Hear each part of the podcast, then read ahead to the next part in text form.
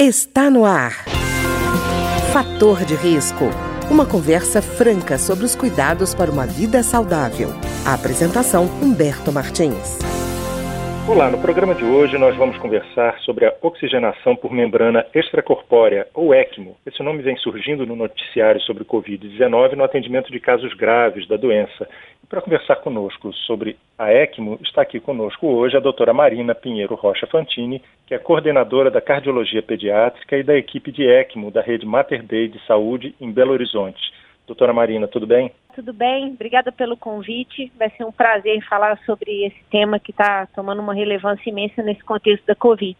Doutora Marina, a ECMO é o mesmo que ventilação mecânica? Então, Humberto, não é a mesma coisa. A ventilação mecânica é um suporte ventilatório, como se fosse uma forma de utilizar um pulmão que está um pouco danificado por alguma doença, alguma patologia.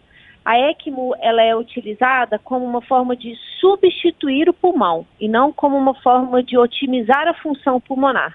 Então, no contexto de um paciente que tem um pulmão completamente comprometido, em que só a otimização daquele pulmão está sendo insuficiente para mantê-lo vivo, a gente utiliza a ECMO. A ECMO substitui a função pulmonar como um todo. Tá, e, inclusive cardíaca, pelo que a senhora disse também, né? Inclusive cardíaca. Eu me refiro à, substituição pulmonar, no, principalmente no contexto da Covid, em que o, o parênquima pulmonar é uma estrutura bastante machucada, né, por uma reação inflamatória ou por um, uma ação até direta do vírus. Mas a ECMO também tem uma proposta, né, um, um modo de se fazer ECMO que a gente chama de veno arterial, em que a gente consegue substituir o pulmão e o coração. A gente faz um suporte cardiopulmonar. Então, pacientes que têm uma disfunção cardíaca, vivendo um momento de um choque cardiogênico, em que o coração está sendo insuficiente para suprir aquela demanda metabólica, a gente consegue também substituir a função cardíaca. Quer dizer que existem, então, é, essas técnicas, a, a veno-venosa e a veno-arterial, é isso? São duas Exato. diferentes? Como Exato. é que elas funcionam? A senhora já falou um pouco, mas eu queria um pouquinho mais de informação sobre as duas. Como é que elas funcionam? Então, vamos lá. A ECMO veno-venosa, né, o apelido é ECMO VV, a gente faz a substituição da função pulmonar. Então, o sangue, de uma maneira assim bem ampassante, eu vou te passar. O sangue é retirado do corpo por uma cânula, esse sangue é drenado através de uma bomba, direcionado a uma membrana essa membrana funciona como pulmão artificial, então essa membrana faz as trocas gasosas e depois esse sangue é reinserido ou reintroduzido no corpo também em leito venoso. Então, nessa situação da ECMO-VV, a gente faz uma substituição pulmonar. Eu preciso que o coração tenha uma atividade minimamente satisfatória para que este tipo de assistência seja realizada e a gente utiliza essa ECMO VV veno-venosa em um contexto de doença pulmonar. Então, a COVID grave a gente utiliza, quadros de SARA dentro do hospital, que é uma resposta inflamatória aguda do parênquima pulmonar por diversas etiologias, a gente utiliza a ECMO VV. A gente utiliza a ECMO VV como suporte, por exemplo, um paciente tem uma lesão grave de traqueia e precisa ser submetido a um procedimento cirúrgico e a ventilação daquele paciente vai ser comprometida durante aquele procedimento. A gente instala a ECMO VV, substitui de forma mecânica o pulmão, aquela lesão de traqueia tratada e depois a gente tira a ECMO, como se fosse mesmo uma substituição é, à função pulmonar. E a ECMO veno-arterial, em que a gente faz uma substituição cardiopulmonar, o sangue também é drenado do leito venoso, mas ele é reintroduzido em um leito arterial. Então, o nosso equipamento consegue substituir a função pulmonar e cardíaca. Eu devolvo o sangue depois do coração, com a pressão que o coração faria e com a qualidade de um sangue que já voltou do pulmão. Agora, eu queria perguntar para a senhora o seguinte, doutora Marina. A ECMO ela é uma terapia de suporte, né? Ela não trata diretamente a causa que levou o paciente a necessitar desse tipo de suporte, né? Exato, Humberto. É uma, é uma terapia suportiva que a gente fala. Então, para a gente pensar em ECMO, eu preciso de estar diante de um paciente ou de uma patologia que seja reversível. Né? Então, por exemplo, eu não posso colocar um paciente que tem uma doença pulmonar já avançada, pensando em fibrose, em um pulmão que já não tem mais viabilidade, porque eu vou usar uma, essa terapia de forma fútil, vou colocar o paciente em ECMO, até quando, né? A gente tem a possibilidade de tirar. Então a ECMO é uma terapia indicada, uma terapia de suporte, segura a vida daquele paciente enquanto a doença de base é enfrentada. Então, para a gente utilizar a ECMO, eu preciso saber que aquela doença ainda pode ser enfrentada, que existe terapia para ela e que existe recuperação para aquele órgão que a gente está substituindo. E, doutora Marina, quais são assim, os principais benefícios no uso da ECMO? O principal benefício do uso da ECMO é manter o paciente vivo em uma condição que ele não conseguiria manter-se vivo. Então, um paciente que já tem um pulmão que não consegue fazer mais as trocas e que ele está tendo um comprometimento sistêmico em função daquela disfunção pulmonar. A ECMO substitui o pulmão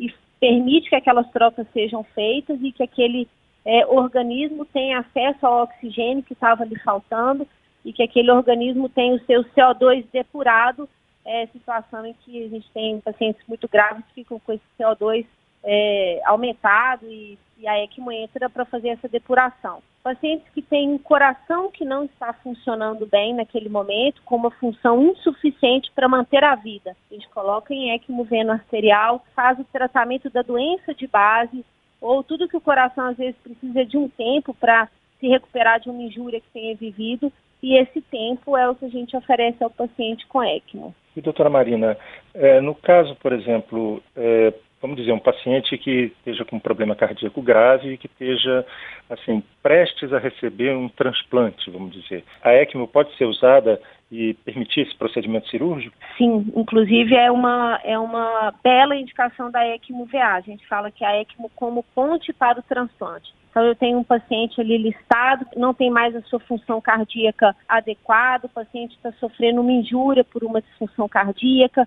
já não tem mais os rins bem perfundidos, não tem os órgãos vitais bem perfundidos e ainda não saiu um órgão para aquele paciente, ele vai morrer ali nas próximas horas, né? E nesse contexto a gente usa a ECMO veno arterial, substitui a função do coração, mantém aquele paciente vivo, permite que, que, o sangue daquele paciente seja sempre um sangue de boa qualidade e ejetado aos órgãos com uma pressão adequada, que aquele paciente tenha uma perfusão tecidual adequada enquanto a gente espera a saída de um órgão, né? É, que aquele paciente seja receba o seu órgão. A gente tem uma pequena limitação com relação a essa assistência da ECMO-VA como ponte para transplante, que é o tempo, né? A gente não consegue deixar o paciente em ECMO por muito tempo, mas a gente consegue suportá-lo aí entre sete dias e até 15 dias na ECMO-VA nesse contexto do pré-transplante, né? A ECMO como ponte para um transplante. E, doutora Marina, a ECMO,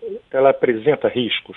Sim, a ECMO é uma terapia de altíssima complexidade e a outra premissa para a gente indicar a ECMO é que a gente esteja diante de um paciente que tem uma alta taxa de mortalidade, uma chance grande de morrer. A gente consegue mensurar isso trazendo isso para um plano objetivo, que tem uma chance maior do que 70% de morrer porque a ECMO por si só é uma terapia que tem uma mortalidade entre 40% e 50%. É uma terapia que a gente precisa de anticoagular o paciente, como o sangue do paciente fica é, rodando por tubos, né, que já são preparados, que tem heparina, que evitam a formação de trombos, mas é um sangue que corre por uma via não endotelial, então ele é uma terapia trombogênica, por isso a gente precisa de deixar o paciente é, completamente anticoagulado e a anticoagulação plena em todos os pacientes é uma terapia, é algo arriscado, né? A gente pode ter um sangramento do sistema nervoso central e sangramento de outros sítios. É uma terapia que expõe o paciente um pouco a um risco maior de infecção, são cânulas muito robustas introduzidas por via periférica ou por via central, mas é, com, é uma invasão, então o paciente fica com uma predisposição a ter quadros infecciosos. Claro que para a gente minimizar todos os riscos, né, a gente tem os protocolos que seguimos, um controle da coagulação, antibiótico de amplo espectro nos pacientes que estão em ECMO, que tem qualquer sinal de início de uma atividade infecciosa. A gente vai parando umas arestas, mas sim, a ECMO é uma terapia que tem alguns riscos associados. Doutora Marina, é, a forma como a senhora falou mostra que é preciso muito treinamento, né, para que é, exista uma equipe que entenda exatamente o que tem que fazer nesse momento, né? Perfeito, Humberto. Hoje a ECMO é uma terapia que a gente fala uma terapia multidisciplinar e que requer treinamento, é, educação continuada para que a gente possa fazê-la com menos riscos e com melhores resultados. Então, hoje no mundo existe uma entidade chamada ELSO, que foi fundada em 1989, se não me engano, e a ELSO é responsável por organizar toda a informação científica e os dados relacionados à ECMO. Para que a gente seja certificado pela ELSO, para que a gente faça a ECMO, a gente precisa de ter um grupo com alguns cursos, com umas, algumas horas de treinamento, e aí a gente ganha como se fosse um certificado de que estamos aptos a, a fazer a ECMO com a qualidade que a ELSO gostaria que todos os centros que fazem ECMO né, é, fizessem. Lá no nosso grupo do Mater a gente, quando a gente começou o nosso programa de ECMO, foram dois anos só de treinamento antes da gente colocar o primeiro paciente em assistência, treinamento com enfermeiro, treinamento com cirurgião, com equipe de intensivista, com um treinamento multidisciplinar para que todo mundo estivesse bem alinhado ali. E aí sim a gente colocou o primeiro paciente em assistência. ECMO não é uma terapia que se faz sozinho, não é uma terapia que só é, cirurgião sozinho consegue, é, consegue fazer com qualidade, é uma terapia multidisciplinar e quando a gente entende essa história da multidisciplinaridade, os, os resultados da ECMO são bastante satisfatórios.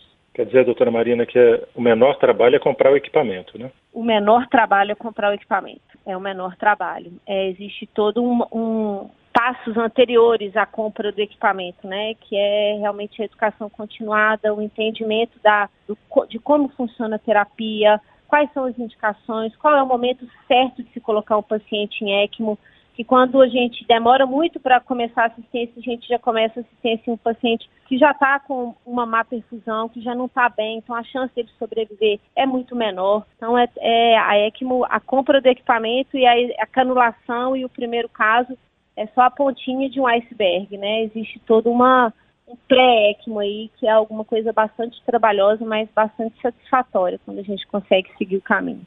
E doutora Marina, existe alguma limitação de idade para o uso da ECMO? Sim, existe uma limitação com relação à idade muito relacionada a números e trabalhos científicos, né? Que mostram que pacientes mais velhos, eles têm uma sobrevida menor à ECMO. E como a ECMO é uma terapia que às vezes a gente tem um recurso limitado para ela, a gente precisa de priorizar pacientes que têm maior chance de sobreviver. Então, no nosso, na nossa instituição, é, a gente tem uma, uma idade limite não como uma contraindicação absoluta, mas é uma contraindicação relativa ao paciente, por exemplo, que tem mais de 75 anos. A gente precisa de entender muito bem quem é esse paciente, se ele tem muitas comorbidades, qual é a chance dele sobreviver. Então a gente estipulou, né, no nosso protocolo essa idade de 75 anos como umidade máxima e umidade mínima. Nenéns pode ser até o prematurinho, mas que tenham mais de 34 semanas de idade gestacional ou mais de 2 quilos. Então, entre 34 semanas de idade estacional até 75 anos, é, o paciente está apto a receber a ECMO e se beneficiar dessa terapia. E, doutora Marina, o custo do tratamento ele é elevado? É, é, quando a gente pensa em custo, a gente precisa de pensar com relação ao quê, né? A quê? Uhum. Então, em 2015 foi publicado um relatório da Conitec dizendo um pouco sobre a ECMO e foi um estudo extenso que feito por, ao longo de três anos, e a conclusão desse relatório da Conitec é de que um paciente em ventilação mecânica prolongada dentro de um CTI, considerando o seu período de reabilitação, ele custa mais caro do que um paciente que tenha se beneficiado da ECMO. No paciente em ECMO, a gente consegue tirá-lo da ventilação mecânica, a gente consegue reabilitá-lo de uma forma mais rápida e a gente consegue reintroduzir aquele indivíduo na comunidade para voltar às suas atividades laborais, é uma pessoa que vai voltar a exercer as atividades que ele exercia. E no paciente que às vezes fica em uma ventilação mecânica prolongada no CTI que não é, utilizou a ECMO, esse paciente ele tem alta às vezes do hospital, mas em uma condição muito pior, uma condição pacientes que viram pacientes doentes pulmonares crônicos, pacientes que não conseguem ser reabilitados e que não conseguem ser reinseridos a uma vida é, normal, né, que ele vivia antes. Então essa história do custo passa mais ou menos por aí. Tá ótimo. Eu queria agradecer então a doutora Marina Pinheiro Rocha Fantini, que é coordenadora da cardiologia pediátrica e da equipe de ECMO da Rede Mater Dei de Saúde em Belo Horizonte. Doutora Marina, muito obrigado. Eu que agradeço a oportunidade, Humberto. O programa de hoje teve trabalhos técnicos de Ricardo Coelho. Se você tem alguma sugestão de tema ou comentário sobre o programa de hoje, basta enviar uma mensagem para o endereço eletrônico programa fator de risco, tudo junto, arroba gmail.com. Até o nosso próximo encontro. Fator de risco. Um programa com dicas para melhorar a saúde. Uma produção da Rádio Câmara, transmitida por emissoras parceiras de todo o Brasil.